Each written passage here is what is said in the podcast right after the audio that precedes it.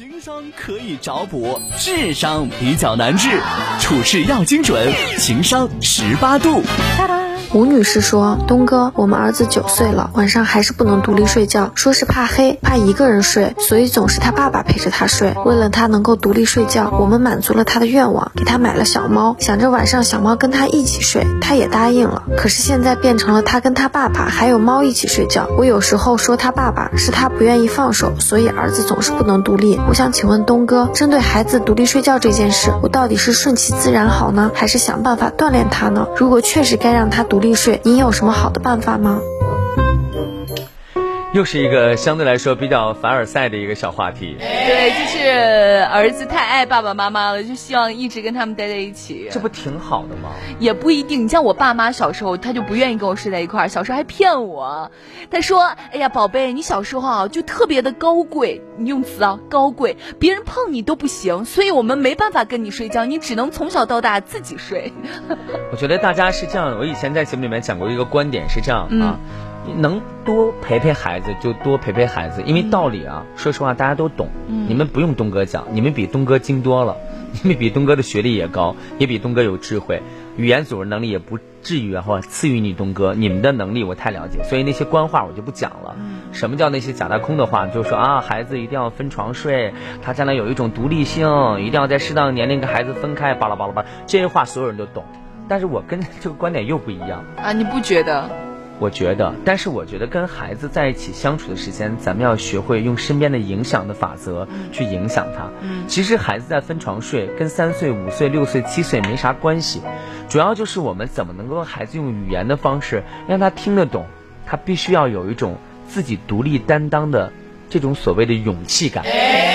因为我们现在陪孩子的时间就是全部。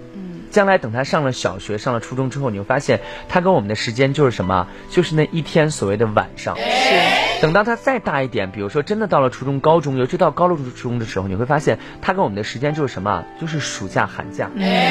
等到他再慢慢大一点，你会发现上了大学，他是什么？他就是一年当中可能某一次的一些假期，还不包括暑假、寒假，因为那个时候孩子可能会怎么样去？工对，他要体验生活。是，等到他再大一点的时候，你会发现，到了二十二岁、二十五岁的时候，他就到了什么一种境界？就到了这种，可能我们要跟他挥手告别，他一年只能回来一次，甚至都跟你不在一座城市。嗯，这是我讲的真心话，朋友们。所以有的时候。我无形当中会问晨晨一些问题，也会问聪聪，也会问思思，也会问豆豆，都会问。包括原来我们问叮咚等等，都问很多的问题。你们都还好哈。然后呢，有一位朋友，我觉得就是晨晨特别逗，因为他是一个特别的陕西这种很很增冷蹭倔、清纯的男孩。然后呢，他就觉得跟父母，尤其跟爸爸在一起交流的时间会很短嘛。其实你根本不了解，就像我儿子啊，朋友们，我儿子。从出生到现在，我就对他那种爱全部都是那种释放出来的，我一点都不希望隐藏。我觉得隐藏是一件特别让人觉得没意思的事情。对啊。隐藏什么呢？现在我们这么大了，我现在说亲他就亲他了。宝贝儿，他二十岁了，来过来让爸爸亲一下。这亲不下去了。亲不下去了吧？所以你都不知道啊！我要跟很多的那些家长们讲一讲。